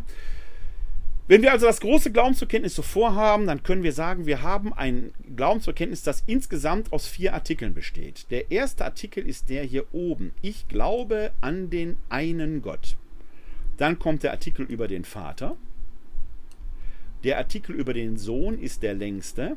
Der geht über diese ganze Reihe hier. Und hier unten ist dann noch der Artikel über den Heiligen Geist. Und dann kommt hier, weil es eben ein Taufbekenntnis ist, zum Schluss, dass wir die eine Taufe zur Vergebung der Sünden bekennen. Dieses Glaubensbekenntnis ist ursprünglich als Taufbekenntnis verfasst worden. Wer diesem Glaubensbekenntnis zustimmen kann, der kann getauft werden. Wer ihm nicht zustimmen kann, kann eben nicht getauft werden. Weshalb man das Glaubensbekenntnis auch ein Symbolon nennt. Es ist das Symbol des christlichen Glaubens. Und wer getauft ist, erwartet die Auferstehung von den Toten, das Leben der kommenden Welt. Denn äh, natürlich hat Gott das in Jesus Christus nicht getan, um die ganze Show abzuziehen, sondern um uns diese erlösende Botschaft zuzusenden, dass uns das Heil in der Nähe Gottes in der Tat blüht. Wir schauen uns jetzt mal, bevor wir da gleich kursorisch drum gehen, einmal ganz kurz die innere Mitte des Glaubensverkenntnisses an, weil das ja die Keimzelle war, aus der überhaupt die Diskussion entstanden ist. Also, da haben wir hier, ich hatte das vorhin schon zitiert, quasi die Replik auf das paulinische Bekenntnis, das er eben selbst schon vorgefunden hat und das er im ersten Korintherbrief überliefert hat. Und dann steht hier nach die Gerichts, das Gerichtsbekenntnis. Er, also Jesus Christus, sitzt zur Rechten des Vaters und wird wiederkommen in Herrlichkeit zu richten, denn die Lebenden und die Toten seiner Herrschaft wird kein Ende sein. Über die Frage der letzten Dinge, über Himmel, Hölle, Fegefeuer und das Gericht, werden wir im November eine eigene Glaubensinformation haben. Da werde ich viel ausführlicher darauf eingehen und dann auch auf die paulinische Idee, wie der sich so den Himmel vorstellt und das Gericht vorstellt. Hochinteressant. Kursorisch sei jetzt darauf verwiesen, denn in Korinth vertrat man eine besondere Ansicht oder eine besondere Interpretation des äh, paulinischen, der Verkündigung. Paulus verkündete nämlich einen Gott, der sagte, Jesus stirbt wie ein Sünder am Kreuz und wird von Gott gerettet. Und damit ist das Fanal gesetzt, dass selbst die Sünder zu Gott kommen, wenn sie denn glauben, wenn sie sich denn Gott zuwenden. Man könnte selbst in der Anschauung Gottes sagen, ich will dich nicht, aber Gott wird erstmal alle zu sich ziehen. Was mit denen, die Gott dann in der Anschauung ablehnen, ist dahingestellt. Auf jeden Fall besteht der Wille Gottes selbst, die Sünder zu sich zu holen. In der Tat ist ja auch Jesus durch seine Sündenvergebung vor allen Dingen sehr prägnant im Bewusstsein. In Korinth hat man daraus die Schlussfolgerung gezogen, dann ist auch egal, wie wir leben. Söhne können ihre Mütter heiraten, Arme können, äh, werden von den Reichen übervorteilt, man ist Göpsen und Opferfleisch und so weiter und so weiter. Und da gibt es in Korinth offenkundig Zeug, äh, äh, Gemeindemitglieder, die die Frage haben, lieber Paulus, ist das so richtig, haben wir dich da richtig verstanden? Die schreiben einen Brief an den Paulus und der schreibt als Antwort den uns bekannten ersten Korintherbrief zurück und beantwortet da die Frage. Die Quintessenz geht etwa so, dass Paulus sagt, äh, ja, die, die so handeln, haben etwas Wesentliches begriffen, nämlich, dass man nicht aus der Liebe Gottes fallen kann, selbst wenn man etwas falsch macht. Sie haben aber etwas Wichtiges nicht verstanden, nämlich dass sie durch ihr Verhalten die, die nicht so stark glauben, möglicherweise in die Irre führen. Und das darf nicht sein. Deshalb sollen wir Christen so leben wie von Gott geliebte Menschen und wir sollen diese Liebe Gottes in der Welt zeigen. Und das führt bei Paulus dazu, dass er sagt, wir werden am Richterstuhl Christi offenbar werden und werden den Lohn empfangen für das Gute und das Böse, das wir im irdischen Leben getan haben. Von Strafe ist nicht die Rede, sondern von mehr oder weniger Lohn. Deswegen ist wichtig, dass diese Gerichtsansage im Anschluss an das Bekenntnis zu Kreuzestod und Auferstehung kommt, weil man in der Tat aus dem Christus stirbt wie ein Schwerverbrecher und wird trotzdem gerettet, er stirbt wie ein Verfluchter, ein Gottverlassener und wird trotzdem gerettet, einen Schluss ziehen könnte, dann können wir tun und lassen, was wir wollen, wir werden ja immer gerettet. So eine Art Allerlösung. Nein, der Wille Gottes, alle zu sich zu holen, ist da, aber er muss trotzdem Gerechtigkeit schaffen. Und das ist der Sinn dieses jüngsten Gerichtes. Es ist kein Strafgericht, sondern ein Gericht, in dem die Gerechtigkeit aufgerichtet wird. Wie Gott das macht, ist seine Sache. Aber es ist nicht so, dass egal ist, wie wir hier auf Erden leben. Deshalb ist diese Gerichtsansage ein wichtiges interpretatorisches Korrektiv zum Bekenntnis von Kreuzestod und Auferstehung. Und deswegen steht das in unserem Glaubensbekenntnis so zusammen. Aber schauen wir jetzt nochmal gehen wir mal kursorisch durch das Glaubensbekenntnis durch. Da werden wir gleich an diese Passage ja nochmal vorbeischrammen. Das Glaubensbekenntnis selber beginnt mit dem Bekenntnis Ich, na, ich hoffe, Sie können es sehen, da haben wir es. Ich glaube an den einen Gott. Das ist der erste Artikel, mit dem alles eröffnet wird. Es rekurriert auf das jüdische Bekenntnis des Shema Israel, höre Israel, dein Gott ist ein einziger. Wir Christen sind aus dem Judentum hervorgegangen. Ja, die allerersten Christinnen und Christen waren selbst Juden. Und es verwundert natürlich nicht, dass dieser jüdische Monotheismus prägend für uns ist. Der Unterschied zwischen Christen und Judentum ist, dass wir sagen, wir nehmen für uns in Anspruch, die Erkenntnis in Anspruch, dass Gott sein Innenleben uns offenbart hat. Der eine Gott ist eben kein monolithischer Block, sondern er ist in sich dynamisch und lebendig und er hat sich uns als Dreiheit in der Einheit gezeigt. Das ist wieder ein Thema, mit dem wir uns sehr ausführlich beschäftigen können. Und tatsächlich gibt es dazu Glaubensinformationen, wo ich um diese Dreieinheit äh, äh, umgehe, weil hier immer die Frage im Raum steht, wie kann es denn sein, dass der eine Gott dann äh, dreifach sich zeigt. Dabei haben wir alle oft ja etwas in der Tasche, mit dem man zeigen kann, dass drei eins sein können. Ich nehme hier mal ein banales 50-Cent-Stück. Ich hoffe, Sie können das sehen. Ich halte es mal in die Kamera. Dieses 50-Cent-Stück ist zweifelsohne ein 50-Cent-Stück, aber es hat drei Seiten. Natürlich kennen wir die Seite, wo die 50 draufsteht. Dann gibt es die Rückseite, die ist je nach Nationalität zwar unterschiedlich gestaltet. Hier ist jetzt das Brandenburger Tor drauf, weil es eine Münze der Bundesrepublik Deutschland ist. Aber die Färbung, diese bronzefarbene Färbung zeigt und die Größe, es ist ein 50-Cent-Stück. Und dann vergessen viele, dass wir eine dritte Seite an der Münze haben. Das ist nämlich diese spezielle Riffelung, die es in dieser Riffelung nur auf 50 Cent Münzen geht. Jede Münze, jede Euro-Münze ist ja speziell geriffelt. Das heißt, wir haben ein Münzstück, das wir in drei Erscheinungsweisen haben. Also können, egal auf welcher Seite Sie anschauen, Sie haben immer das eine 50-Cent-Stück in der Hand und erkennen, es ist ein 50-Cent-Stück. Das ist jetzt ein banales Beispiel, wie die Dreieinheit verstanden werden kann. Es ist also möglich, dass wir drei Erscheinungsweisen von ein und derselben Sache haben. Das ist natürlich trinitätstheologisch jetzt man muss da viel tiefer reindringen, weil man sonst in die Bereiche des sogenannten Modalismus kommt. Aber die Idee ist, wir haben einen Gott, nicht drei Götter. Das ist wichtig. Einen Gott. Und das wird signifikant vorangestellt. Aber dieser Gott hat sich uns auf eine dreifache Weise offenbart, nämlich als Vater. Als Vater ist er der Allmächtige, der alles geschaffen hat, Himmel und Erde, die sichtbare und die unsichtbare Welt. Der Vater ist der Schöpfer. Und auch dazu kann man jetzt sehr viel sagen, wenn wir zum Beispiel hier sagen, der Allmächtige. Heißt das ja nicht, dass Gott einfach mal alles wegmachen kann? Oder könnte man das Gedankenspiel, das werden wir in einer der nächsten Folgen schon betrachten, wenn wir auf diese Vaterschaft Gottes, auf Gott den Vater schauen. Warum nennen wir ihn so? Da werden wir viel ausführlicher darauf eingehen. So viel sei jetzt schon verraten, wenn ich Ihnen eine Eigenschaft nennen könnte, die Gott nicht kann dann wäre er ja nicht allmächtig. Dann könnte er ja etwas nicht. Und wenn ich Sie dann fragen würde, kann Gott ohnmächtig sein? Dann werden Sie jetzt anfangen zu grübeln weil der ohnmächtige Gott ja in paradoxer äh, Distanz zum allmächtigen Gott steht. Aber wenn er nicht ohnmächtig sein kann, könnte er etwas nicht, dann wäre er nicht allmächtig. Also muss der allmächtige Gott zwingend auch ohnmächtig sein. Und damit hebt das quasi diese Willkür Allmacht in sich auf. Gott muss sich an seine Schöpfung binden. Und das ist wieder eine paradoxe Weise, wie wir uns Gott vorstellen müssen. Die Schöpfung und Gott sind aufs engste miteinander verbunden und Gott kann eben nicht einfach willkürlich hier hinein agieren. Wenn er es tun würde und würde das Böse einfach mal so ausrotten, und dazu gibt es ja eine biblische Geschichte, wäre das fatal für uns alle, das ist die Arche Noah-Erzählung. Dann bleibt hier kein Stein mehr auf den anderen, denn wer könnte für sich in Anspruch nehmen, nichts Schlechtes in seinem Leben gedacht, getan zu haben in Gedanken, Worten und Werken. Wie gesagt, eine Glaubensinformation gehen wir auch da ausführlicher ein.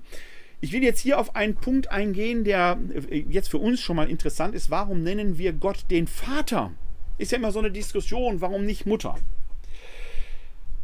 Da gibt es eine Idee zu und die hat etwas mit dem christlichen und auch dem jüdischen Gottesbild zu tun. Wenn wir mal alle Väter dieser Welt in die eine Ecke stellen würden und alle Mütter dieser Welt in die andere Ecke und wir würden jetzt mal so einen Archetypus Mutter und einen Archetyp Vater herausschälen, dann ist die real existierende einzelne Mutter und der real existierende einzelne Vater möglicherweise natürlich ganz anders. Geschenkt. Es geht um Archetypen.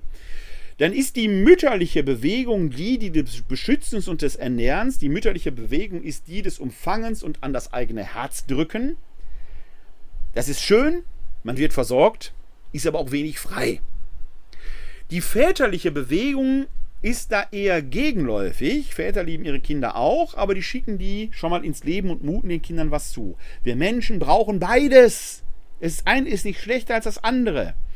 Aber wenn diese Komplementarität wegfällt, würde uns Menschen auch etwas fehlen. Hier ist vom Vater die Rede, weil in der Vater-Metaphorik, Gott ist doch weder Mann noch Frau, Gott ist Gott, Deswegen sind das Metaphern, von denen hier die Rede ist, weil in dieser Vater-Metaphorik das Freiheitsprinzip stärker zum Vorschein kommt. Wir sind Gott gegenüber frei und wir sind als freie Wesen gewollt. Das ist die Idee, warum hier vom Vater steht. Aber dieser Vater ist eben der Schöpfer, der hat alles geschaffen, Himmel und Erde, die sichtbare und die unsichtbare Welt. Das, was wir sehen können, ist die sichtbare Schöpfung. Und dann gibt es vielleicht auch Dinge, die wir gar nicht mit unseren Sinnen erfassen können, die aber auch auf Gott zurückgehen. Ist übrigens die interessante Frage äh, für den Aspekt, woher kommt eigentlich das Böse? Da habe ich ja in den Glaubensinformationen Spezial äh, schon eine Antwort zu gehabt, weil es eine interessante Frage gab. Auch das, was wir subjektiv als böse empfinden oder was wir das Böse nennen, muss seine Ursache in Gott haben. Es kann ja, der hat ja alles geschaffen. Also muss es irgendwo herkommen, es kann keinen Gegenspieler geben. Interessante Fragestellung also, wo kommt das dann her? Werden wir uns immer wieder mit beschäftigen hier in den Glaubensinformationen. Das ist der zweite Artikel. Und jetzt wird es interessant. Jetzt kommt der große Christusartikel. Und Sie erinnern bitte nochmal, dass äh, dem Konzil von Nicea, auf den die ja formuliert worden sind, vorgängig der Streit war zwischen den Arianern, den Doketisten und den Homosianern um die Frage, wer ist Jesus von Nazareth, Gott oder Mensch oder Gott und Mensch. Und Sie erinnern, dass ich ja schon gesagt habe, Kaiser Konstantin hat schlussendlich durch einen autoritären Eingriff die Göttlichkeit Jesu und seine Menschlichkeit äh, beschlossen, also wahrer Gott und wahrer Mensch. Der erste Absatz hier lautet, wir glauben an den einen Herrn Jesus Christus, Gottes eingeborenen Sohn, aus dem Vater geboren vor aller Zeit, Gott von Gott, Licht vom Licht, wahrer Gott vom wahren Gott, gezeugt, nicht geschaffen eines Wesens mit dem Vater. Durch ihn ist alles geschaffen. Dieser Absatz sagt in immer neuen Anläufen, er ist Gott, er ist Gott, er ist Gott. Der ist gegen Arius formuliert und die Doketisten werden gejubelt haben. Aber schauen wir uns diesen Absatz mal in einzelnen Schritten an. Am Anfang, wir glauben an den einen Herrn Jesus Christus. Da geht es schon los. Was im Deutschen wie eine Höflichkeitsbekundung geht, äh, klingt, ist de facto schon ein Bekenntnis. Denn immer dann, wenn wir in diesen Texten vom Kyrios oder vom Herrn reden, ist damit die Göttlichkeit intendiert. Wir werden es weiter unter und nochmal sehen, wenn es um den Heiligen Geist geht. Da ist ja davon die Rede. Wir glauben an den Heiligen Geist, der Herr ist und lebendig macht. Wo kommt das her? Es geht auf das Jüdische zurück. Im Judentum spricht man den Gottesnamen Yahweh, das Tetragramm JHWH, ja nicht aus, aus Ehrfurcht vor dem Namen Gottes, sondern substituiert das durch andere Dinge, etwa Hashem, der Name kennen wir aus dem Vater unser, dein Name werde geheiligt. Oder man sagt der Ewige, der Allmächtige. Oder eben Adonai. Und Adonai wird übersetzt mit der Herr. Und die Christen haben sich das zu eigen gemacht und bezeichnen eben Jesus Christus und später den Heiligen Geist als Herrn. Er ist Adonai. Er ist Gott. Das Göttliche ist in ihm. Denn er ist Gottes eingeborener Sohn. Als Kind habe ich da immer gedacht, das ist irgendwie jemand, der Ureinwohner Amerikas, immer einer von den Eingeborenen. Tatsächlich müsste es besser übersetzt heißen, Gottes einzig geborener Sohn. Es gibt keinen zweiten Jesus, es gibt nur den einen Sohn Gottes. Das ist der einzige.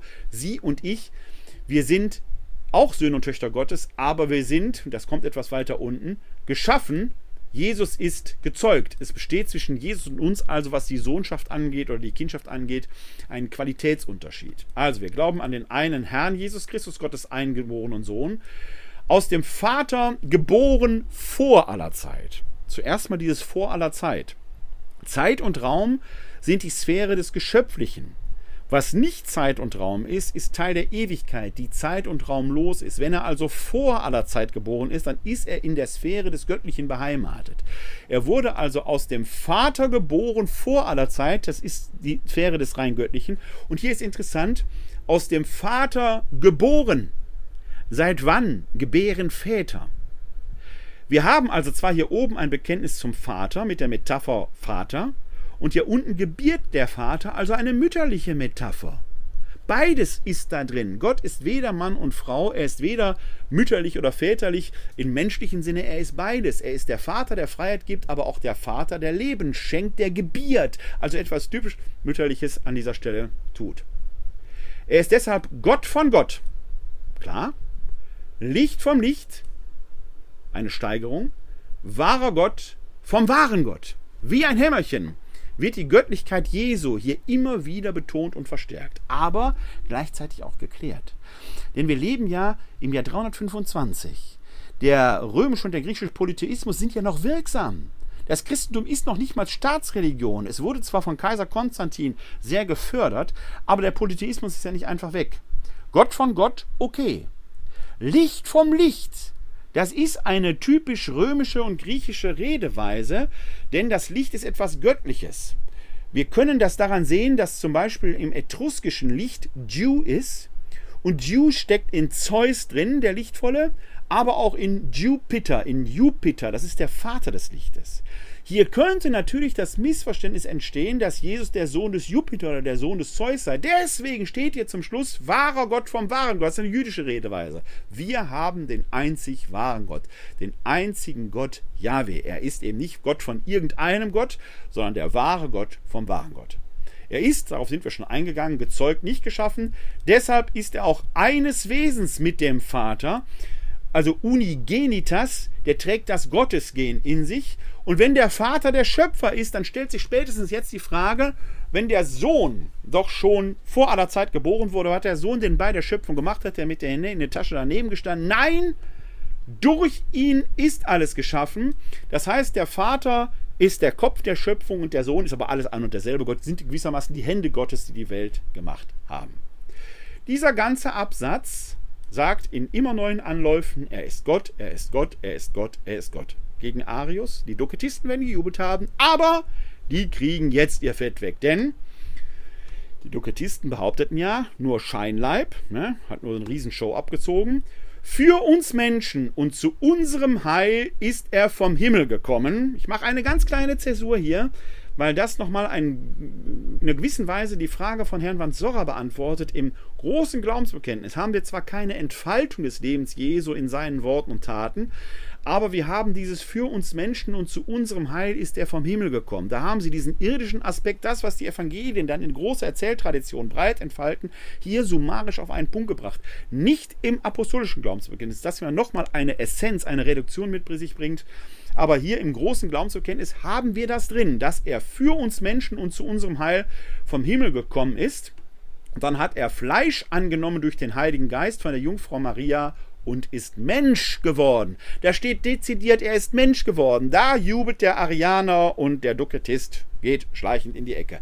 Beide Absätze zusammen. Er ist wahrer Gott und wahrer Mensch. Hier unten, dieser Absatz. Aber schauen wir uns diesen Absatz nochmal genauer an. Denn der agiert da sehr geschickt. Das Griechische kennt für das, was wir Leib nennen würden oder Körper nennen würden, zwei Begriffe. Der eine Begriff ist Soma. Den kennen wir aus Psychosomatik. Soma ist aber nicht näher definiert, ist einfach Leib.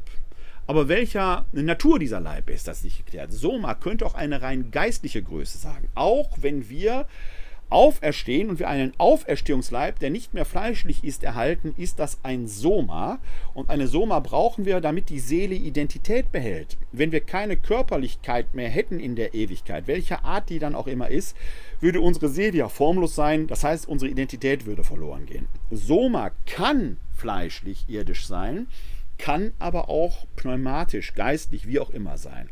Aber das ist ein Begriff, den kennt man. Soma wenn wir zum Beispiel vom Leib Christi sprechen, den wir in der Kommunion bekommen, da steht im Griechischen Soma. Das ist eben dann nicht Fleisch. Wir sind keine Kannibalen. Wir empfangen den ganzen Jesus. Wir vereinigen uns mit ihm. Das ist wichtig. Und davon zu unterscheiden ist der Begriff Sarx.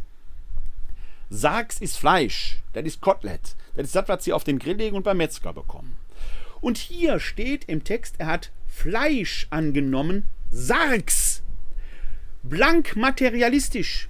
Kein Scheinleib. Soma hätte auch Scheinleib sein können. Hier wird ganz klar antidoketistisch von Fleisch gesprochen. Das ist ganz eminent wichtig, ganz besonders bedeutsam, weil hier die Doketisten vor Augen geführt bekommen, nein, kein Scheinleib, er ist wirklich Mensch gewesen. Jetzt behaupten wir aber, und das ist ja schon eine Frage, die in den Evangelien wirksam ist, in Lukas und dem Matthäus-Evangelium, wo es um die Frage geht, wie wird denn jetzt Gott Mensch? Wie kommt dieser Gott ins irdische Dasein? Dieser Text hier beantwortet das durch den Heiligen Geist von der Jungfrau Maria und ist Mensch geworden. Es geht jetzt bei dem Folgenden nicht um Biologie. Die historische Maria von Nazareth lebte da schon lange nicht mehr. Ihr Grab irgendwo in Ephesus, wir haben gerade vorgestern Maria Himmelfahrt gefeiert. Soll auch leer gewesen sein. Da hat man nur Blüten und Kräuter drin gefunden. Lassen wir das mal in dem legendarischen Bereich stehen. Auf jeden Fall konnte niemand mehr die Maria fragen, ob sie jungfräulich ist oder nicht. Den Paulus hat es nicht interessiert, der schreibt nur, er wurde geboren von einer Frau. Im Matthäus-Evangelium bleibt die Frage der biologischen Jungfräulichkeit Mariens vage, wird nicht ausgeschlossen, aber bleibt vage. Im Lukas-Evangelium wird mehrfach darauf herumgeritten, sie ist Parthenos, also tatsächlich Jungfrau gewesen. Und im apokryphen Proto-Evangelium des Jakobus ist das das Nonplusultra, da wird sogar eine Hebamme zu Rate gezogen, die die Jungfräulichkeit postnatal überprüft ähm, ist aber ein apokrypher Text. Das heißt, worauf will ich hinaus? Über Biologi den biologischen Zustand der Maria vor, während und nach der Geburt können wir keine definitiven Aussagen machen. Da bewegen wir uns tatsächlich faktisch im Bereich des Glaubens. Das ist aber nicht das, worum es hier geht. Hier geht es nämlich um blanke Theologik. Wir Menschen wissen nämlich mit an Sicherheit grenzender Wahrscheinlichkeit, dass die Frau, die gerade ein Kind geboren hat, auch die Mutter dieses Kindes ist. Ich betone mit an Sicherheit grenzender Wahrscheinlichkeit, weil wir im Zeichen von Leihmutterschaften, stand letzte Woche ein Artikel in der Zeit, dass gerade in der Ukraine viele Frauen, Kinder, äh, andere Eltern austragen, das gerade nicht mehr so sicher ist. Aber wir befinden uns im Jahr 325 nach Christus, da gab es das nicht. Da ist ganz klar und eindeutig, die Frau, die ein Kind geboren hat, ist auch die leibliche Mutter dieses Kindes. Ob der Vater, der daneben steht und sich ein Bein abfreut, auch der leibliche Vater des Kindes ist, ist wünschenswert, aber noch lange nicht so sicher. Tatsächlich hat uns unsere Sozialpsychologie eine interessanten, eine interessante Erbschaft ins Netz gelegt. Sie müssen mal darauf achten, wenn Sie ein Pärchen sehen, dann ein Kinderwagen durch die Straßen steht und die Leute gucken hinein, sagen die zu 95 Prozent ganz der Vater, um den Mann in Sicherheit zu wiegen, dass er auch der Erzeuger dieses Kindes ist. Wir wissen aber nur mit Sicherheit, ist die Frau, die dieses Kind gerade geboren hat, die ist auch die Mutter. Das ist bei Jesus zweifelsohne ein menschliches Wesen gewesen. Und wir kennen sogar deren Namen, nämlich Maria. Also hat er offenkundig die menschliche Seite über die Menschin Maria erhalten. Wenn er aber wahrer Mensch und wahrer Gott ist, muss er, schlussfolgert, quasi zurückgefolgert, die göttliche Natur über die Vaterlinie erhalten haben. Ergo, sagt der theologisch denkende Mensch, muss Gott die Zeugung in, in der Zeugung, im Zeugungsakt die väterliche Rolle eingenommen haben. Es kann also kein Mensch im Spiel gewesen sein, weil er sonst einen menschlichen Vater gehabt hätte. ob Gott sich da anderer Mittel bedient hat oder nicht, ist völlig egal. In der Jungfrauentitulatur Mariens kommt nur zum Ausdruck menschliche Seite über die Menschin Maria, göttliche Seite über die Vaterlinie Gott. Und weil Gott eben nicht nach menschlicher Weise ein Kind zeugt, ist die Maria Jungfrau gewesen. Jungfrauentitulatur Mariens sagt also sehr viel über Jesus aus, wahrer Gott und wahrer Mensch, und sehr, sehr wenig über den biologischen Zustand der Maria. Wie der war, ist eigentlich unerheblich, wenn man so weit gehen will.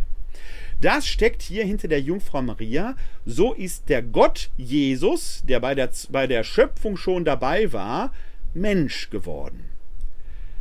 Und tatsächlich, das irdische Leben Jesu ist für uns Menschen und zu unserem Heil vom Himmel gekommen, subsumiert da drin. Also der wird nicht geboren und stirbt direkt später, so wie auf unseren Grabsteinen zwischen Geburtsdatum und Todesdatum eben auch ein ganzes Leben ausspannt.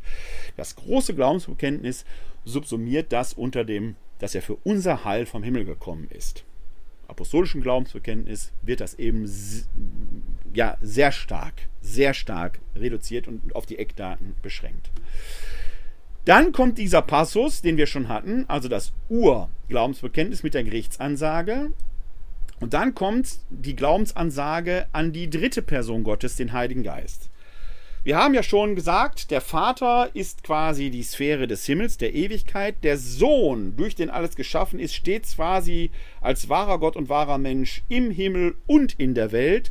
Und der Heilige Geist ist das göttliche Prinzip, das hier in der Welt wirkt. Über den wird nämlich gesagt, wir glauben an den Heiligen Geist, der Herr ist und lebendig macht. Da haben sie wieder dieses Herr, dieses Kyrios, der ist eben auch göttlich und er ist der Lebendigmacher. Er ist das göttlich lebendig machende Prinzip und das geht zurück auf diese Erzählung, wie Gott diesen Lehmklumpen, den Adam ins Leben bringt, indem er seinen Lebensatem ihm in die Nase bläst. Denn Geist heißt auf Hebräisch Ruach, auf Griechisch Pneuma und auf Lateinisch Spiritus. Und das heißt eigentlich alles Heiliger Hauch. Wir werden kurz vor Pfingsten einen ausführlichen Abend zum Thema Heiliger Geist haben, deshalb auch hier nur summarisch. Das deutsche Wort Geist ist ein bisschen irreführend. Es geht auf das althochdeutsche Gast zurück. Es ist der Heilige Gast, nämlich Gott, der in uns lebt und atmet, der in uns wohnt. Das ist das spezifisch Christliche, was damit verbunden ist. Und deswegen nennen wir ihn im Deutschen Heiliger Gast, aber es ist eigentlich der lebendig machende Atem Gottes, von dem es im Psalm 104 heißt, sendest du seinen Atem aus, werden sie erschaffen, nimmst du ihn, den Atem schwinden sie ihn. Und tatsächlich, wenn mein Atem genommen wird, bin ich tot. Er ist also der Lebendigmacher. Bis dahin alles gut. Aber das, was jetzt kommt, wurde auf dem Konzil von Konstantinopel formuliert, im Jahr 381. Und da war das römische Reich schon in zwei Teile, in ein oströmisches und ein weströmisches Reich zerfallen. Und es gab ein Problem bei diesem Konzil, denn eigentlich gehört ja dazu, dass es eine Vollversammlung der Bischöfe ist, aber die weströmischen Bischöfe konnten nicht so ohne weiteres nach Konstantinopel kommen. Deshalb hatte man sich ein Verfahren überlegt. In Ostrom tagen die oströmischen, in Konstantinopel tagen die oströmischen Bischöfe, beschließen im Konsens, Anathem und so weiter, schicken ihre Beschlüsse zu einer Versammlung der weströmischen Bischöfe, die das ratifizieren. Und da passierte Folgendes. Die Oströmer formulieren, wir glauben an den Heiligen Geist, der Herr ist und lebendig macht, der aus dem Vater und dem Sohn, der Quatsch, nochmal, die oströmischen Bischöfe, entschuldigen Sie, ich war gerade unkonzentriert, die oströmischen Bischöfe formulieren, wir glauben an den Heiligen Geist, der herrscht und lebendig macht, der aus dem Vater hervorgeht, der mit dem Vater und dem Sohn angebetet, verherrlicht wird, der gesprochen hat durch die Propheten und so weiter und so weiter. Die Weströmer machen das auf und sagen, ja, alles richtig. Er geht aus dem Vater hervor, der Vater belebt ja den Adam, aber im Johannesevangelium steht auch, dass der Auferstandene zu seinen Aposteln geht, sie anhaucht und sie danach das Evangelium verkünden. Das heißt, der macht auch die Apostel lebendig. Es muss also doch heißen, wir glauben an den Heiligen Geist, der Herr ist und lebendig macht, der aus dem Vater und dem Sohn hervorgeht, der mit dem Vater und dem Sohn angebetet und verherrlicht wird, der gesprochen hat durch die Propheten. Im Lateinischen ist das ein Wort. Dieses und dem Sohn ist lateinisch filioque. Man schickt das zurück, die Oströmer machen das auf und es bricht ein Skandal aus. der mit, nicht allein, aber doch mitursächlich ist, dass gut 700 Jahre später, im Jahr 1054, die orthodoxe Kirche sich von der römisch-katholischen Kirche trennt, man sich gegenseitig mit einem Bann überzieht. Es steht bis heute zwischen diesen beiden Kirchen, sodass die beiden letzten Päpste, Benedikt XVI. und Franziskus, darüber nachgedacht haben, dieses Filioque aus dem Glaubensbekenntnis zu streichen, um die Annäherung zu den Kirchen der Orthodoxie möglich zu machen. Man sieht also, wie ein 1700 Jahre alter Text heute noch wirksam sein kann. Und wir haben in unserem Glaubensverkenntnis aber dieses drinstehen, weil wir uns auf den Schöpfungsbericht, die Belebung Adams durch den Vater und den Auferstehungsbericht im Johannesevangelium, die Anhauchung der Jünger durch den Geist, dass wir dieses Filioque noch drin haben. Faktisch haben die beiden letzten Päpste, Benedikt XVI. und Franziskus, recht. Es nimmt und es gibt nichts.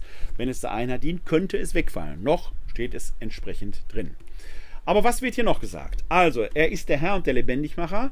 Er geht aus dem Vater und dem Sohn hervor. Es ist die Weise Gottes, die in uns allen anwesend ist. Und zwar unabhängig, ob man glaubt oder nicht. Das ist zumindest die Perspektive eines Glaubenden.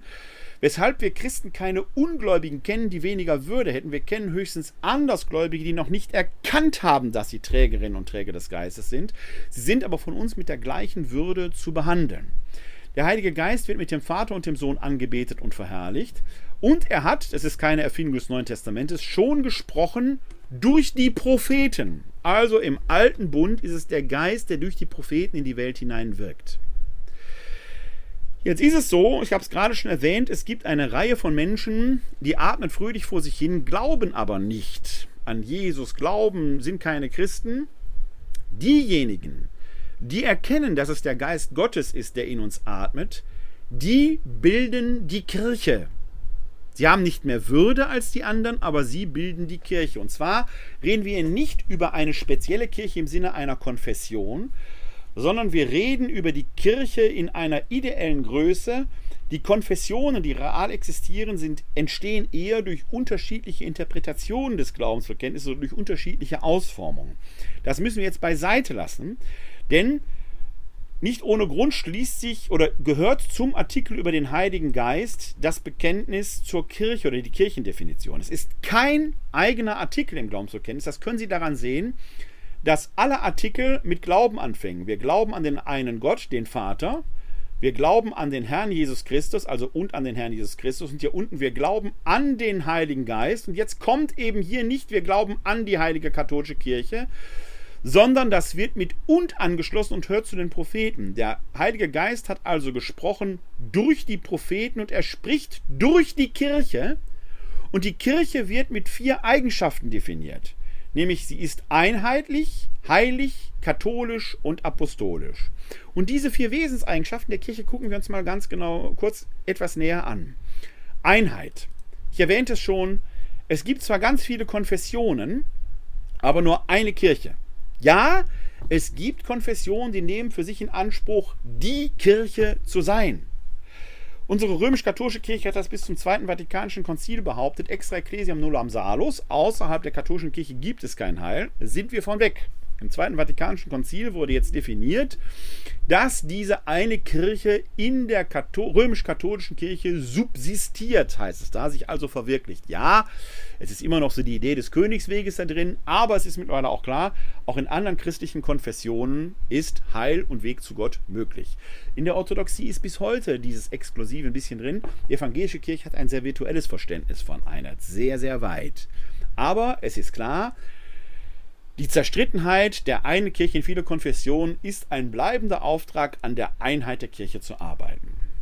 Die Kirche soll heilig sein, dem Heil der Menschen dienen. Mit Verlaub, für mich gegenwärtig im Glaubensbekenntnis das schwierigste Wort, weil zumindest hier in Deutschland, auch an anderen Orten, doch der massenhafte Missbrauch durch Kleriker begann, genau diese Heiligkeit in einem sehr merkwürdigen Licht erscheinen lässt. Ich stolpere bei jedem Beten des Glaubensbekenntnisses über diese Heiligkeit, die großer Auftrag ist und die doch mit klerikalen Füßen immer wieder in den Dreck getreten wurde. Welcher Kleriker, der Hand an Kinder gelegt hat, gelegt hat, anstatt sie zu segnen, kann diesen Satz tatsächlich beten? Ist mir völlig unverständlich. Es ist der große Auftrag, Christus ist für unser Heil gekommen und die Kirche soll dieses Heil an die Menschen weitergeben. Da, wo Menschen gequält werden, in den Dreck getreten werden, vergewaltigt werden, missbraucht werden, ist kein Heil. Das ist heillos. Jeder Kleriker, der so etwas tut, verliert in meinen Augen Würde, Anstand und hat damit eigentlich deutlich gemacht, dass er sein Amt nicht ausüben darf länger.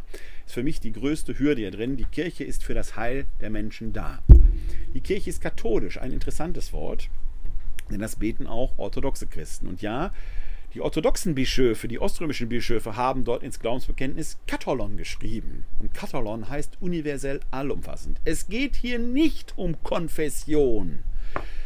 Wir sagen zwar im Deutschen, die einen sind evangelisch, die anderen katholisch, das ist aber eine Verkürzung. Denn wir sind als Konfessionsbezeichnung nicht einfach katholisch, sondern römisch-katholisch. Weil wir innerhalb dieser großen katholischen, allumfassenden einen Kirche dem römischen Ritus folgen. Es gibt auch griechische Katholiken und syrische Katholiken und auch die orthodoxen beten katholisch. Ja, selbst evangelische Christen sind in diesem Sinne katholisch eben nicht konfessionell, sondern die Kirche ist universell. Sie ist kein Kaninchenzüchterverein, die sich in sich zurückziehen kann, der kleine heilige Rest. Sie ist darauf angelegt, das Evangelium in der ganzen Welt universell zu verkünden. Das meint hier katholisch, nicht konfessionell. Zur Konfession wird es, wenn wir da römisch vorsetzen. Dann haben wir eine Konfessionsbezeichnung.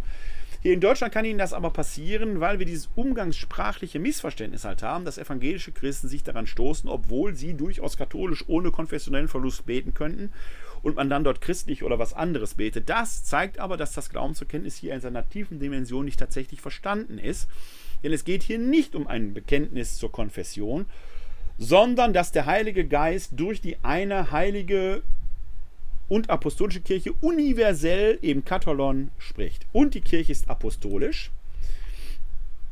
In der kirchlichen Tradition ist diese Apostolizität im Bischofsamt aufgehoben, denn Jesus gibt nach seiner Auferstehung den Aposteln die Vollmacht, sein Werk weiterzuführen und die übertragen es durch Handauflegung und Gebet an Nachfolger, die man dann Episkopen nannte. Episkopos ist ein Aufseher und aus Episkopos wird durch sprachliche Verschiebung Episkopos, Biskop, Bischof, Bischof.